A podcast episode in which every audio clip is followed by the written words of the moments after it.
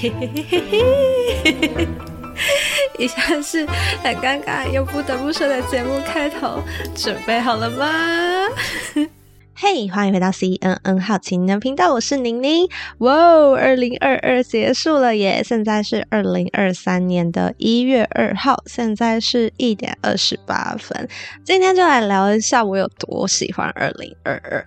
我曾经有好几年时间啊，都很常在 IG po 一些厌世文，就是可能年底的时候会写哦，好讨厌今年，然后好讨厌二零多少年，希望明年会更好之类的。但呃，这两年二零二一跟二零二二，我都是非常开心，然后非常感激，就是非常喜欢当年度的自己，所以今天就来跟大家聊一下二零二二的回顾，有什么让我印象深刻的事情，还有我二零二三的目标是什么，还有我要怎么规划我想要做的事情。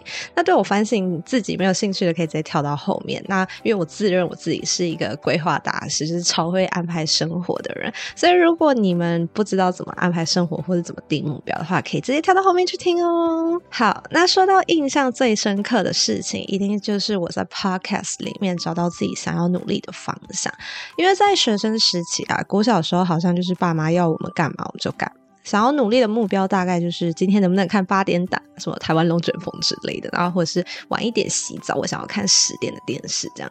那到了国中呢，就开始有一点目标，会有一些欲望，像是想要考全校的百名榜啊，想要考国立高中。然后后来我念了一所烂私校之后呢，就想说，那我还是要努力的念书，然后在大学的时候再翻身考个国立大学。结果这些都没有做到。好，不管，总之呢，老师们。那时候都会说，哎，大学就会很开心，好像到了大学就是一个暂时的终点，我们生活不会再有需要过多的压力或是努力这样。那确实，我觉得大学就是真的蛮爽的，而且那时候就蛮笃定说我自己不会想要念研究所，所以唯一让我继续在生活努力这件事情上的话，就是嗯，履历好看一点，然后在出社会的时候，至少比同届的同学可以。在挑工作的时候更轻松一点，选择更多一点，这样。所以社团啦、打工啦、比赛、交换、实习什么的，我都有。那也一直都很努力。可是到了毕业之后，你问我想要找什么工作，我真的不知道。然后我只希望就是选择可以多一点。那后来开始工作之后呢，什么事情都跟我想的不一样。就连我大学，其实我有一个创业梦，也被磨到说，我就是想要安稳的过一生。那也不知道说生活中可以为了什么去努力。那你可能说赚钱很重要啊，买房买车很重要。对，我觉得赚钱很重要，努力工作也很重要。但是就是没有像以前一样，可以为了一个 presentation 啊，跟老师教授开会到半夜三点那种冲劲。现在是下午三点我就想下班了，或是像以前社团的时候，可以很无私的去奉献你的时间。那现在就是有种。哦，如果你要我加班，请给我钱，OK？那就是这样的过程一直在挣扎，然后也想过，就是啊、那不然就这样当个社畜好了，就是什么也不用追求，也不想当个什么小主管，也不想要创业，就是老板叫我做什么就做什么，然后下班打卡回家爽爽过这样子。但这种感觉就会有点像是在跟社会认输。就是印证了爸妈跟老师们小时候就是会一直跟我们说的，诶，什么工作找到快乐的不简单啦，社会没这么容易啦，等等的。然后我觉得这种感觉是一种很不甘愿的感觉，我不想要成为你们的预判。然后后来到就是做 podcast 这件事情，那一开始其实蛮有顾虑的，所以我做的很累。然后因为也不知道方向在哪里，就这样子慢慢摸，慢慢摸，中间还休了一年嘛，大家知道。然后回归之后，其实也好像想要突破个什么，但是又停在那边。这样大家也知道，就是亏在那一集，我真的突然感觉到有些东西不一样，然后事情也慢慢的变得有趣。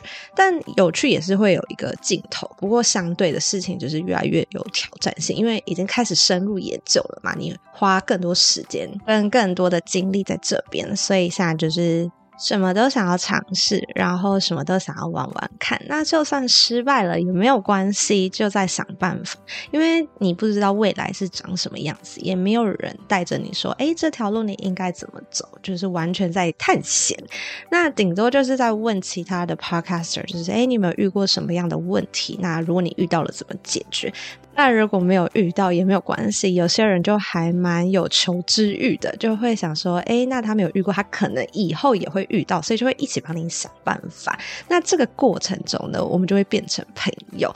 其实，在做 podcast 这段时间，真的认识了很多不一样的人。那因为原本生活圈就不是同样的，所以因为这个件事情，我们碰到了，然后就变成朋友之后，就会聊说，哎，大的世界是怎么样子，然后去更开拓一些以前我真的没有想过的事情。这样，那这种正循环，我真的很爱，也很愿意继续这样过下去。这大概是我觉得二零二二年最棒的事情。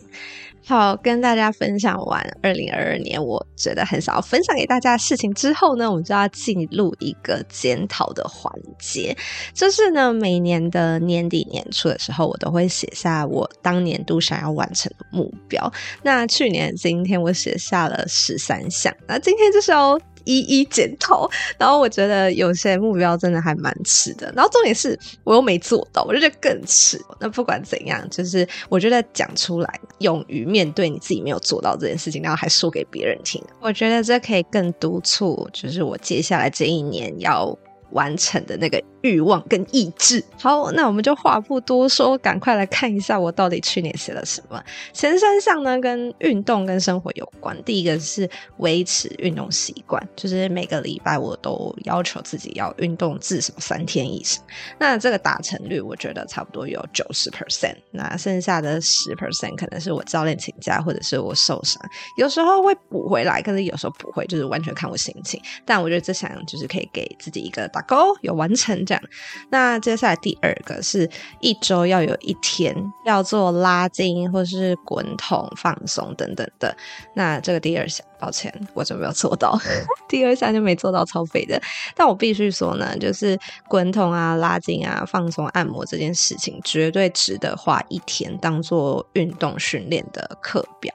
那之后我会找。一位那个按摩师来聊这件事情，到时候再跟大家分享这件事情到底有多重要，为什么我会把它当成一个目标。那接下来第三个呢，是游泳的蝶式，不管有没有穿蛙鞋都可以游二十十五公尺。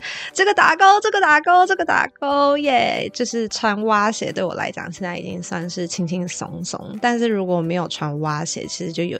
硬硬的游玩这样，那我觉得这个目标算是很对得起自己，因为那时候真的练得还蛮辛苦的，应该有半年吧，都在就是每次上课都一直在那边叠叠叠叠叠这样，所以这边给个大勾耶。好，那接下来第四件事情呢，是睡前要冥想，因为我是属于那种很容易就紧张会耸肩那种，所以睡觉。就是很容易起来就会腰酸背痛或者是很不舒服这样，那所以我需要花特别的时间跟精力去专注在放松这件事情。那虽然这很影响我的睡眠，但是我的完成率真的是极低呀！我真的超级没有落实的去做，然后每次想到的时候都已经是失眠的状态，整个是超懒的。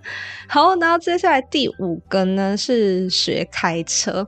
我去年目标呢是要在各大百货公司跟大卖场，我都要学会自己停车，这是我觉得最迟的一个目标。然后重点是我还没做到哦。因为我真的觉得机车在台中实在太方便了，我就很懒得开车在那边慢慢归，然后还要找停车位。就算有机会，不是我爸在，就是我妈在。那爸爸开车啊，妈妈坐副驾驶座，或是我坐副驾驶座，很合理吧？然后每次想到我要开车，我就来不及。然后再也是我妈的部分，就是她很不愿意坐我的车，她觉得就是太可怕了。说到这就很好笑，就是我妈她妈就是我奶奶，八十岁的老奶奶，之前就听说我在开车，她说阿玲啊，我给你奶奶好你口，阿玲啊开车被冷气，好你搞我揪哈，我抓地玩一贼这样。然后我就跟我妈讲说，你看看你妈妈。八十岁的老人家了，这么勇敢，你可以跟他学习一下吗？然后我妈就边那边看电视边摇摇头说：“真是太可怕了，他人生还想要多活久一点。”后来讲这么多，这都是借口，我没有做到就是没有做到。对，我只是。没事，我也想开车，机车都很方便，OK。但是这是一件我觉得还蛮基本的生活技能，所以我还是要想办法完成它，做到它。所以放眼二零二三，这是我的重点项目之一，OK。大家帮我见证。然后接下来呢，三个都是比较学习性的，是多益要考九百，然后要学会看懂韩文的字，跟看懂股票的财报。这三个我一个都没做到，根本没时间啊。然后至于为什么想要学韩文，是因为去年在定这个目标的时候，我在看《爱的迫降》跟《鬼怪》。那那时候，因为我之前大学就有旁听过，我真的觉得韩文真的不难，跟中文很像，就比较像台语那部分。然后字的规划也蛮有逻辑性的，所以就很想要学会，可是一直没有热情。所以当时在看韩剧的时候，就想说，哎，趁这个热情赶快学一波这样。然后结果就是跟着英文一起飞这样。OK，好，然后股票的财报就是完全放弃，我就努力听股爱就好了。接下来呢是四个比较娱乐性的，分别是用吉他自弹自唱一首歌。跟自己去马祖或者是金门玩，还有当志工，跟自己去驻唱餐酒馆，呃，反正就是 bar 去吃一次饭这样，然后自己去。那吉他的部分呢，我是会几个和弦，但是我的手指真的很不灵活，然后压弦也压得不够紧。那每次压十分钟，我就手超痛，就觉得啊，真的生气，然后就转身去弹钢琴，这样非常的不上进。那至于去马祖跟金门呢，就是真的没有时间。我去年几乎都是为了我的 podcast 在奔波，所以呢，我祈祷我的二零二三年可以找到一位来宾，他住在金门或是马祖。这样子呢，我就会毫不犹豫的订机票去。这样，那至于当志工呢，就是四月多跟 Kevin 去静海那一次。那餐酒馆的部分就是去高雄看钟楼怪人那一次。哎，有些人可能会很好奇，说为什么自己去餐酒馆吃饭要设定为一个目标？因为我觉得，当你不懂。那个文化的时候，然后你又不懂喝酒，然后那个地方又是比较深夜的时候才会营业的嘛，所以我觉得那还蛮需要勇气的，而且要自己一个人去喝，感觉特别的孤独，所以就是嗯，就把它设为一个目标这样。那最后一个呢，就是 podcast 的部分。一个是半年要看完一本书，然后做成 podcast 的内容。这一题呢，我给自己一个超大的勾，因为我直接超标。我以前是一个很讨厌看书的人，所以我看超慢。然后我就想说，OK 啦，每件事情都要有一个起点跟一个起步嘛，那我就给自己就是迈进一小小步的目标就好了。半年一本，应该超了不起的吧？然后后来因为就是做 podcast 的关系，所以就是很努力的一直在看书，这样，那也有找到兴趣，所以还蛮开心有做到的。那接下来第二个呢，就是重质不重量。简单来说，就是每一集我都要觉得品质极佳，然后不管周更。能不能做到这件事情？因为我第一季的时候真是太长，因为想要走更，所以就呃随便找主题做，然后录音也录不好。所以第二季开始的时候，我就告诉我自己说：“诶，每一集我都要很喜欢这样。”那虽然中途有一点迷失自我啦，举一个大家可能印象会比较深刻的就是化学工程师 Friday 那一集，因为那一集蛮多人反映，就是感觉。聊起来的节奏有点怪，原因是因为那是第二次录音，第一次是我带着刚入手的录音界面，然后专程冲去台南找他录音，然后结果回来那个音档简直是。惨不忍睹。那当下我们其实有做测试，也有听过，都 OK。那我到现在真的都不知道发生什么事情，可能是因为录音界面是二手的吧，还是跟我电脑不相容，还是怎么样？我真的不知道。那我现在也没有打算再用它，想要再买一个新的。那那时候我真的超级难过，因为算是排除万难杀去台南这样。那因为当时的录音设备。软体啊，麦克风什么都很雷，然后就一直没有办法很稳定，所以那时候我就想到算了，我不想再重搞，我就很想要硬件直接上这样。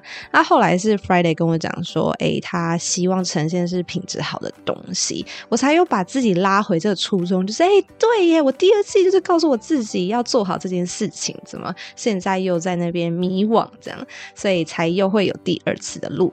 但因为内容大概都知道了，所以反应也不像第一次这么有趣，所以听起来就有点卡卡的这样。那除了这集以外，中间有几集也是有人反映，就是说比较像硬座啊，没有这么有趣。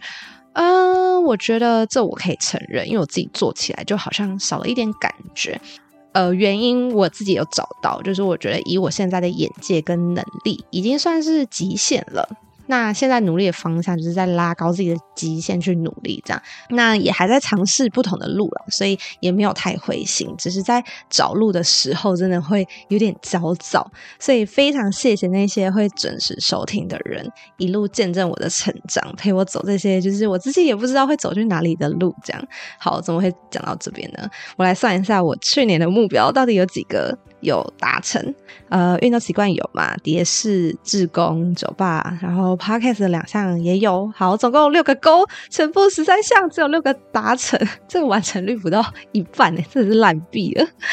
好，那其实，在规划要录这集之前，就有大概知道说会今天的。完成率应该很所以在进行二零二三的规划之前，我就先去看个书，调整一下。那这本书就是上一次的个人秀的时候有提到的《选三哲学》，那作者是那个脸书执行长马克·祖克伯的姐姐，她叫兰蒂·祖克伯。好，这称超难念的。这本书呢，我后来有买来看，那内容跟我想的，嗯，有一。点出入，就是我以为他会比较着重在有研究的数据上。然后更有说服力的去推行选择这件事情要怎么做，但书的内容比较专注在他个人的经验跟身边很多成功人士的经验，就会发现说，哎，大家都是贪心鬼啊，工作狂，然后什么都想要兼顾，然后也不是说做不到啦，只是长期下来是比较像在内耗自己，那最后也有可能走上不好的结果这样，所以最后他就是把生活分为。五个面向嘛，工作、家庭、睡眠、朋友跟运动。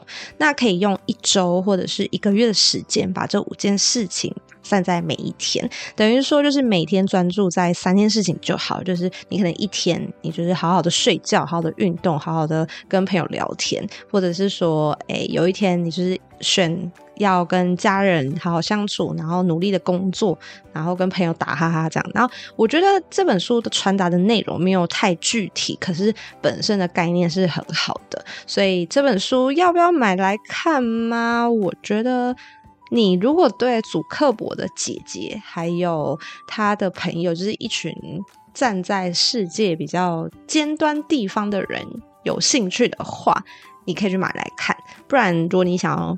就是学习选择这件事情的话，就嗯，看大家的。可能书在就可以了。好，Anyway，总之呢，我也是一个蛮贪心的人。听我刚刚去年的计划就知道，就是什么都想要，然后想到什么就是规划一下这样。那因为我也蛮极端的啦，有时候想做一件事情，真的是会一头热的进去。好比说运动这块好了，我以前也是有阵子就是一周六练，基本上下班就是健身房，然后回家洗洗睡这样，然后可能再看个影集都会英文这样，然后根本没有时间做别的。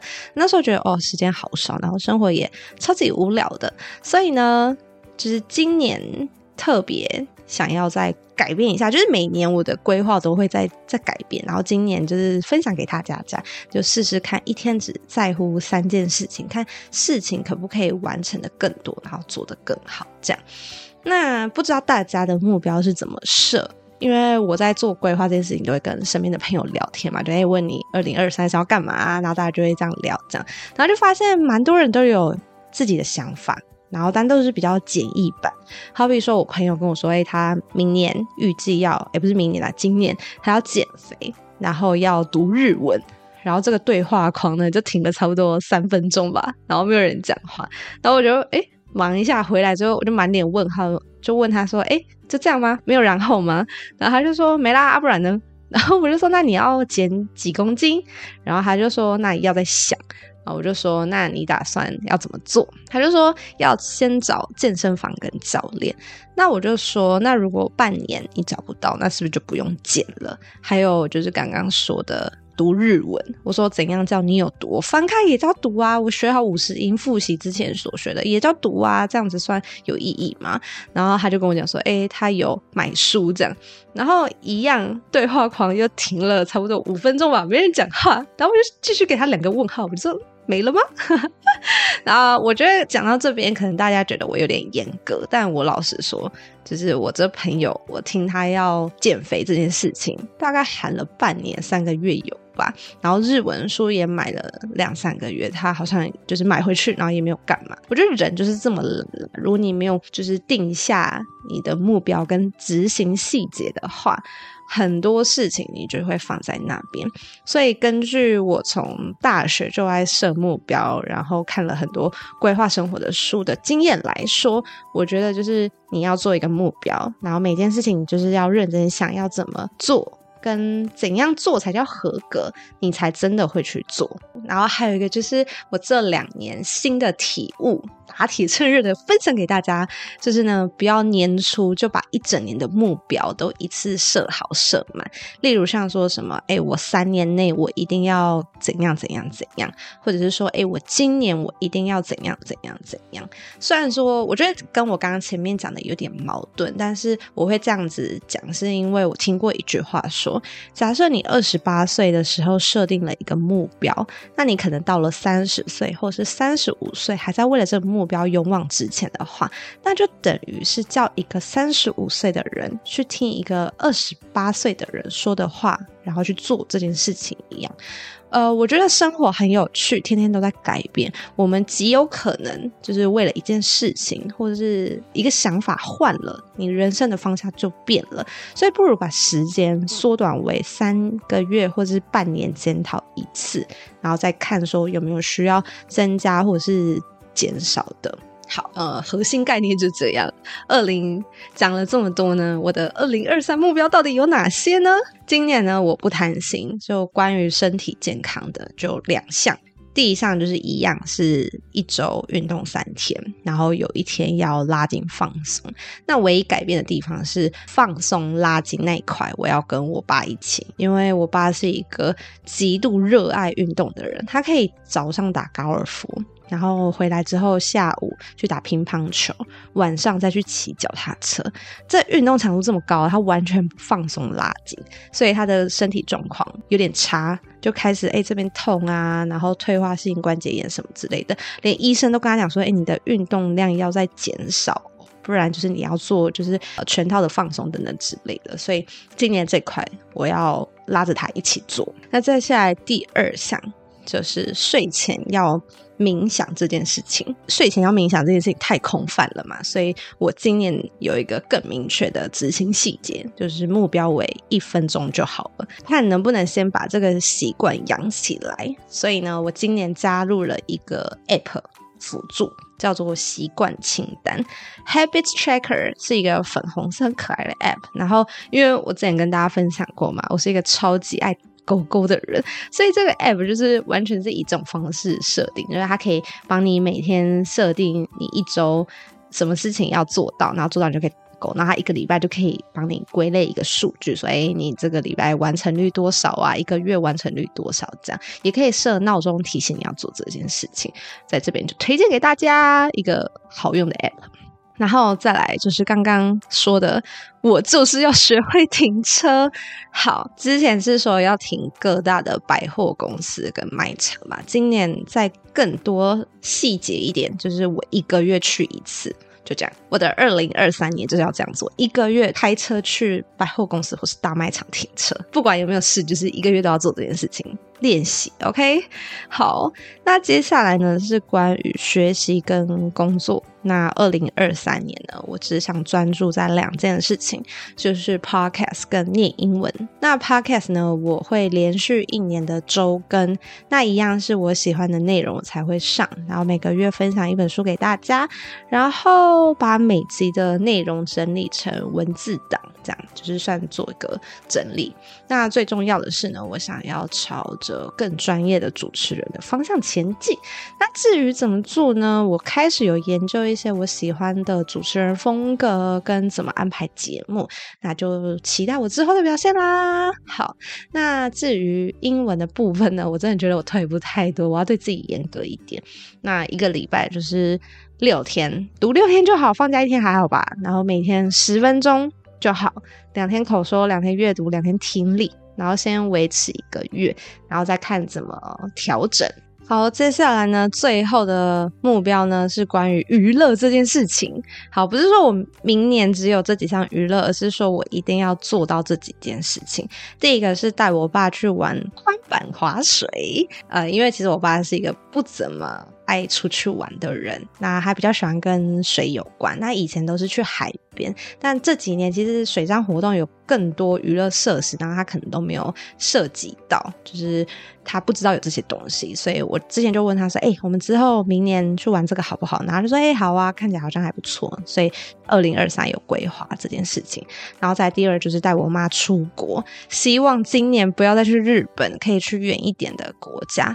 这件事我其实我一直在说服我妈，因为我跟她讲说：“你还年轻，就是我建议可以就是多尝试去远一点点点点点的国家走走看看。”但是他就是一个很恋家的。人，然后又不想坐那么久的飞机，所以我差不多从八九月吧，诶，不是八九月，就是解封那时候，我就开始给他做一些思想的洗脑，就跟他讲说，诶，日本这么近，然后你老一点的时候就可以跟你老公自己两个人飞去啊，或者跟你姐一起去啊，所以趁现在你还有体力，然后也有时间，我们就尝试去远一点的国家看看，啊，希望我可以说服成功。那你各位等我好消息啊！看我二零二三年到底去哪国？OK，好，那第三件事情就是我还是要做一次的自工。他至于要做什么，就看找到什么，或者是可能去近海，或者是再去近滩也不一定。然后最后一个是。呃，去金门 或是马祖，我好对这两个地方非常的执着。那如果我没有去成呢，我就去学潜水这样。那不要问我为什么要这么执着这两个地方，因为台湾的离岛好像就剩这个地方跟兰屿，我还没有去过，就想要把它收集完这样。好，这节内容就差不多是这样。接下来要进行 feedback 时间，OK，这一个呢是。衣服 两百件，但 真的有人还来猜我到底有几件衣服跟裤子诶。好，后来我有去算了一下，就是裤子加裙子五十二件，然后上衣看得到的是六十九件。什么叫看得到呢？就是不包含我可能不放在衣橱里面，或者是还挂在台上面的。那这个数据呢，不包含运动服跟睡衣。这样应该还好吧，不到一百件，而且分为夏天跟冬天，还好吧，没有算很多啊。OK，好，那接下来下一个断舍离，还有一个方法可以试试看，就是可以先把它们拿到储藏室，隔一年看到它就会比较没有感情。哎，这个听众不错哦，因为我也会这样做，我觉得效果现在想起来高达百分之九十诶，因为。隔年再去看，在整理的时候看到它，就是哎、欸，这三小 OK，好可以丢了，这样。就第一开始要丢的时候会有点舍不得，但你把它拿去别的地方之后，你隔年再看，觉得觉得啊、呃，好像也没那么重要，然后就丢了这样。好，那接下来是为什么你来宾的身材都这么好啊？你在干嘛？靠背哦，哪有？哎、欸，等一下，我想一下哦，诗萍跟 Polly 的身材确实都不错。哎，不对啊，这是个 podcast 节目啊，请用心在他们的声音跟作品上面好吗？虽然跟他们录音的时候，我有时候真的会偷瞄一下。女生的身材真的是都是艺术品啊，我觉得真的还蛮值得欣赏的，只是要有技巧性。有时候就会觉得好显自己是女生，因为女生看女生其实不太会尴尬，然后有时候跟她熟一点，就会说：“哎，那我可以摸摸看吗？”这样，嗯，摸两下，嗯，羡慕这样。好啦，接下来下一个是你竟然喜欢看棒球跟足球。哦，对啊，因为我就是很喜欢那种现场气氛非常热闹的地方。然后前阵子的世足，我真的也蛮喜欢的，虽然。我觉得我比较像一日球迷，但是冠军赛那一天我真的是暴病，看到半夜三点呢。然后看完，你以为就没了吗？没有，我还看到颁奖典礼。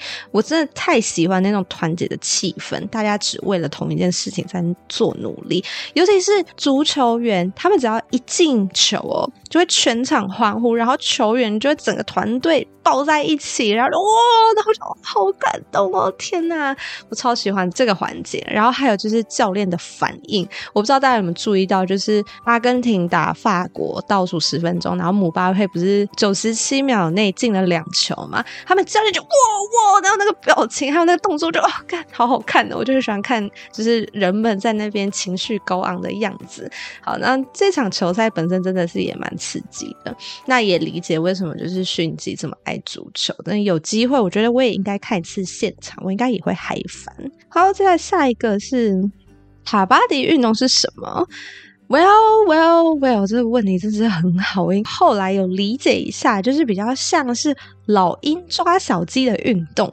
好，那他是从印度开始玩的，我觉得超酷的。然后重点是亚运也有这项比赛。那我。我的认知大概就是这样，然后更多的细节我可能要打电话给勋基问他一下，到底什么是卡巴迪运动。OK，好，那 feedback 就到这边，然后这礼拜的 CNN surprise 来喽。这礼拜的 surprise 就是没有 surprise，因为最近冷的要死，又感冒，然后又跨年放假，一直出去玩，我只想待在家里耍废，一点都不想当好奇宝宝，也不想当个冒险家。所以今天的分享就到这边喽。所以如果喜欢我们的节目，就可以到。Spotify 或是 Apple Podcast 留言区给我们五星好评，那我们就下一集再见喽，拜拜。